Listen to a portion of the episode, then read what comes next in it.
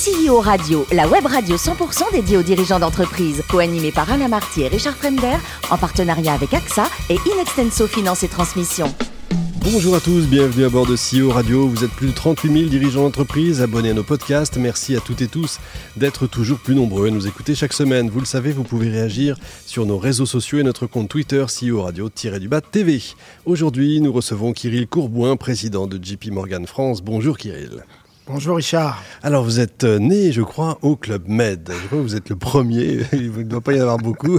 C'était à quel endroit exactement? Alors c'était à Aegion en, en Grèce. Et alors en plus, je suis probablement le seul qui est né avec un frère jumeau au Club Med de parents qui étaient tous les deux géo. La totale, j'allais vous le dire. Toute donc, notre enfance ou toute notre adolescence, on était un peu les, les vedettes du Club Med. On nous invitait Les euh, mascottes, faire les géos au père parce qu'on était les deux jumeaux euh, identiques en plus et on allait, euh, on allait faire un peu de sport et un peu d'animation quand on était jeune. Quelle belle histoire.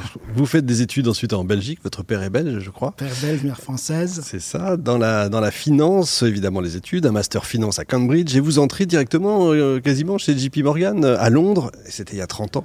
Il y a 30 ans exactement. Pourquoi cette banque? Il y a eu un, un crush, comme on dit aujourd'hui euh? Alors, j'étais à l'époque à Cambridge, donc ils viennent recruter sur, euh, sur le campus. Euh, on nous offrait euh, des magnifiques dîners gratuits dans des les super, films, dans un super resto et tout ça. Donc, je me disais, c'est super. Je faisais, je faisais interviewer par toutes les, toutes les sociétés, toutes les banques. Et puis, à un moment, ils m'ont proposé de partir en, en stage pendant un an aux États-Unis. J'avais une petite amie à l'époque qui était avocate, qui, qui était aux États-Unis. Je me suis dit, c'est l'idéal. Je pars en formation pendant un an. Royal. Je reviens à Londres et puis je rentre en Belgique euh, ou en France euh, après. euh, et en fait, 30 ans après, je suis toujours. Vous y euh, êtes toujours, c'est magnifique. hein. Il y a 7 ans, vous reprenez la direction de JP Morgan France, et vous allez gérer, entre autres, le Brexit, notamment. Ça veut dire des rapatriements Ça a été un, un- un gros projet. Donc, euh, juin 2016, le vote du Brexit. Là, euh, j'ai euh, Macron, qui à l'époque, euh, Emmanuel Macron, qui à l'époque est ministre de l'économie et des finances, qui m'appelle et qui me demande s'il pense qu'on pourrait rapatrier des gens dans le cadre du Brexit. À l'époque, c'est gouvernement Hollande, c'est euh, 75% d'impôts. Donc, je lui dis, écoute, je pense qu'il n'y a aucune chance qu'on rapatrie des gens. Et On vous a- y croyez d'ailleurs à ce moment-là moi, non, pensez- j'y crois pas. Mais lui me dit rien n'est impossible, il faut essayer. Je pense que tout problème a une solution. Dites-nous quels sont les problèmes que vous avez, on essaiera de les résoudre. Donc il y a eu une task force qui s'est mise à l'époque avec Valls qui était euh, comme, euh, comme euh, Premier, Premier ministre. ministre, ouais. Ça a été une vraie collaboration entre la région, la ville. Euh, ils ont créé un bureau unique où on apportait toutes nos, toutes nos questions, ils répondaient à nos questions. Et en fait, à la fin du compte, ils ont à peu près répondu à, à toutes nos problématiques. Et évidemment, euh, on ne change pas le charme de Paris. Les infrastructures sont incroyables. Il y a un pool de, de talents parce qu'il y a des écoles d'ingénieurs. Il y a énormément de. Donc pour nous, il y avait des tas de raisons aussi factuelles pour venir à Paris. Et on a décidé donc en 2018 de, de faire venir nos, les gens à Paris. Et on a rapatrié. On était 250 euh, fin 2020 et on a rapatrié euh, 500 personnes. Oh Aujourd'hui, on est 750, donc on a triplé de taille. Ce sont que des activités de trading et, et de vente sur des activités de marché. Donc des activités qui sont plutôt rentables. Donc c'est très bon pour la France. Donc tout le monde est content. Tout le monde est content, exactement. JP Morgan, première banque mondiale, faut le dire. Combien de salariés en France? Alors en, France, on 750, 750 ouais. employés et on est 275 000 dans le monde. Ouais, j'allais vous donc demander, c'est- une énorme, c'est une énorme banque. C'est la plus grosse banque mondiale par euh, la capitalisation boursière et une des plus grosses par la taille du bilan. C'est une banque très solide, donc on est à peu près sur tous les métiers. Donc au début, en France, on ne faisait que de la banque de financement et d'investissement Mmh. et que de la banque privée. Et puis on est en train petit à petit d'élargir euh, notre palette de produits et notamment de s'intéresser aux ETI et aux PME. Gros sujet également qui vous est cher, euh, je sais, et cher également à votre PDG, Jamie Dimon, c'est l'engagement, l'inclusion. On n'imagine pas ça d'ailleurs euh, d'une banque, encore moins d'une banque américaine, nous, Français. Alors, euh, Jamie Dimon, il y a quelques années, il était le président du Business Roundtable, qui est un peu l'équivalent de la FEP euh, aux, aux États-Unis. Et une de ses grandes contributions, c'est de dire les grandes entreprises américaines ont une responsabilité sociétale. Donc on ne peut pas simplement ne pas s'intéresser aux communautés et aux problèmes de notre, de notre pays. Donc il faut qu'on s'engage. Il faut qu'on ait aussi une mission. Ce n'est pas uniquement de gagner de l'argent et de payer des dividendes à nos actionnaires. C'est pas non plus uniquement le protestantisme américain qui effectivement redonne souvent beaucoup. c'est pas uniquement ça. Non, c'était pas uniquement ça, et c'est vrai que ça a été un, un, vrai travail maintenant de lutte contre la discrimination. Quand il y a eu les événements de George Floyd euh, aux États-Unis sur le racisme, ça a été notamment de décider d'engager 30 milliards de dollars, 30 milliards. 30 milliards de dollars pour aider toutes les communautés euh, euh, noires et latinos aux États-Unis en ouvrant des agences dans des zones de non-droit, en faisant du crédit à des gens qui n'avaient pas accès au crédit, en faisant également euh, euh, du, financement de logements sociaux, des choses dans ce genre-là. Et donc, c'est des, gros budgets. Et nous aussi, pour, ça fait, parce qu'en plus, ça fait très longtemps qu'on est en France, ça fait plus de 150 ans qu'on est, en France. Quand on allait célébrer les 150 ans de notre présence en France, mon président Jamie Dimon m'a dit Mais qu'est-ce que tu veux faire pour marquer le coup? Pensais que j'allais lui dire faire une belle fête euh, dans un hôtel ou dans un endroit prestigieux. Je lui dis non, je voudrais qu'on déploie le programme qu'on a fait aux États-Unis à Détroit pour réinventer la ville de Détroit en Seine-Saint-Denis. Advancing Cities Advancing Cities, exactement. Donc c'est ce programme où en fait on a dédié un budget à l'origine de 100 millions de dollars euh, pour la ville de Détroit, pour réinventer la ville de Détroit, qui était passée de 2 millions d'habitants à 600 000 habitants pendant la crise des subprimes. Et donc, on a réhabilité des quartiers, euh, réinventé des commerces, euh, redéveloppé euh, des, des, maisons qui avaient été notamment repossédées par les banques dans le cadre mmh. de la crise, de la crise des subprimes, qu'on a réhabilité, qu'on a redonné à des, à des, familles. Et je dis, ben, essayons de faire le, quelque chose de similaire en France. Et donc, en 2018, on a été en pantin aux Compagnons du Devoir, annoncé le lancement de Advancing Cities Paris, où en fait on, engage 30 millions, 30 euh, millions de dollars sur une période de 5 ans pour lutter contre la discrimination dans les banlieues.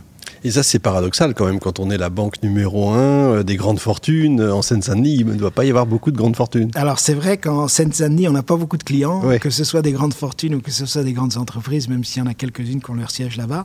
Mais par contre, nous, on est, on est convaincus que les banlieues ont du talent et que tous ces jeunes. C'est pas du storytelling non plus. Ah non, non, c'est pas du tout du storytelling. On y croit vraiment et maintenant on est aussi en train de recruter dans les banlieues parce qu'on se rend compte que quand on va voir ces jeunes, souvent ils ont connu énormément d'obstacles dans la vie et ça leur a donné une, euh, ce qui ne, ce qui ne euh, vous tue pas, en fait, euh, vous renforce. Hein, et on se rend compte que ces gens-là, ils ont une énergie, ils ont un enthousiasme, ils ont une volonté de se battre qui qu'on ne retrouve pas d'ailleurs dans, euh, dans, pas mal de, nos quartiers un peu plus favorisés.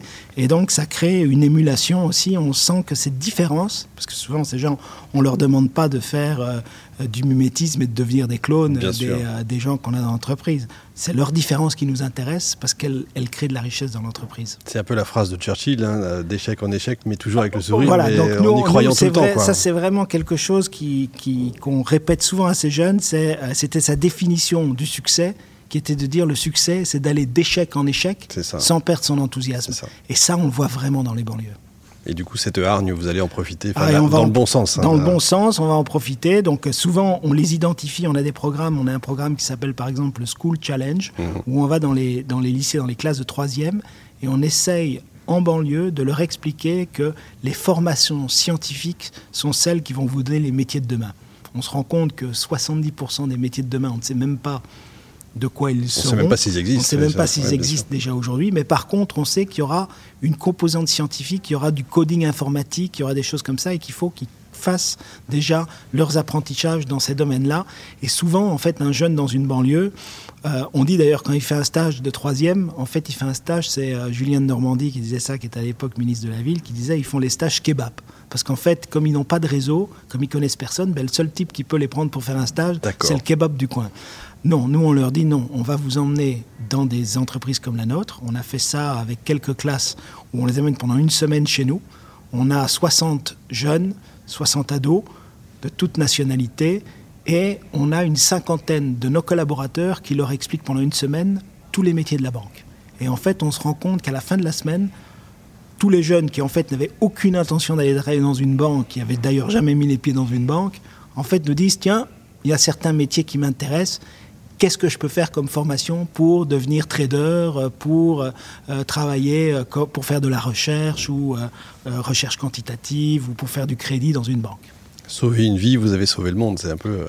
Non, c'est vrai un peu que c'est génial. et- On y croit, c'est beau. Et, et ça fait plaisir. Nous, ce qu'on dit souvent, c'est que l'ascenseur social, malheureusement, il est un peu en panne en France et qu'il faut qu'on aide ces jeunes à qu'on leur mette un peu le pied à l'étrier et qu'on les aide dans leur, euh, dans leur développement. Et souvent, un peu de notre temps, hein, une demi-heure par semaine, ça permet simplement de communiquer avec eux, de, les, de faire un peu du mentorat.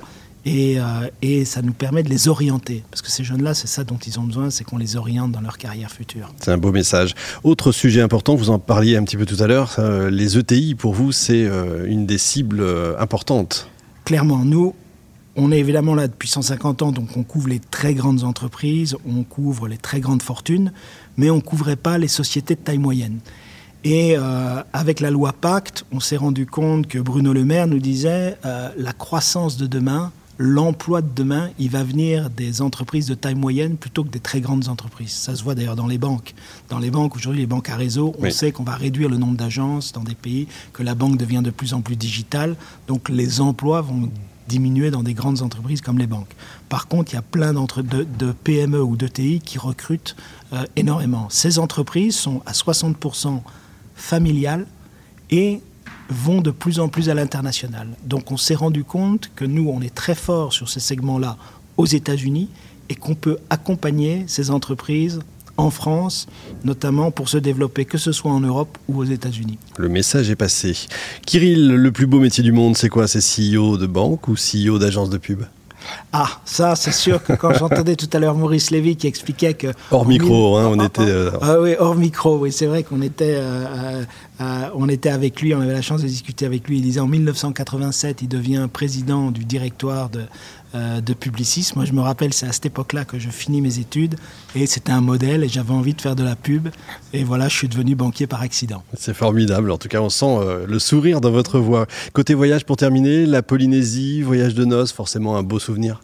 Magnifique. Moi, le Raymond Club, euh, Rangiroa, La euh, plongée. passe, la passe de Rangiroa, plongée, on vous débarque à un endroit et puis on va vous rechercher euh, euh, 10 km plus loin et vous suivez les courants et vous voyez euh, toutes les espèces animales du monde marin. C'est fantastique. Un rêve. Merci beaucoup, Kirill. Fin de ce numéro de CEO Radio. Retrouvez toute notre actualité sur nos comptes Twitter et LinkedIn. On se donne rendez-vous mardi prochain, 14h précise, pour une nouvelle émission. L'invité de la semaine de CEO Radio, une production B2B Radio.tv en partenariat avec AXA et Inextenso Finance et Transmission.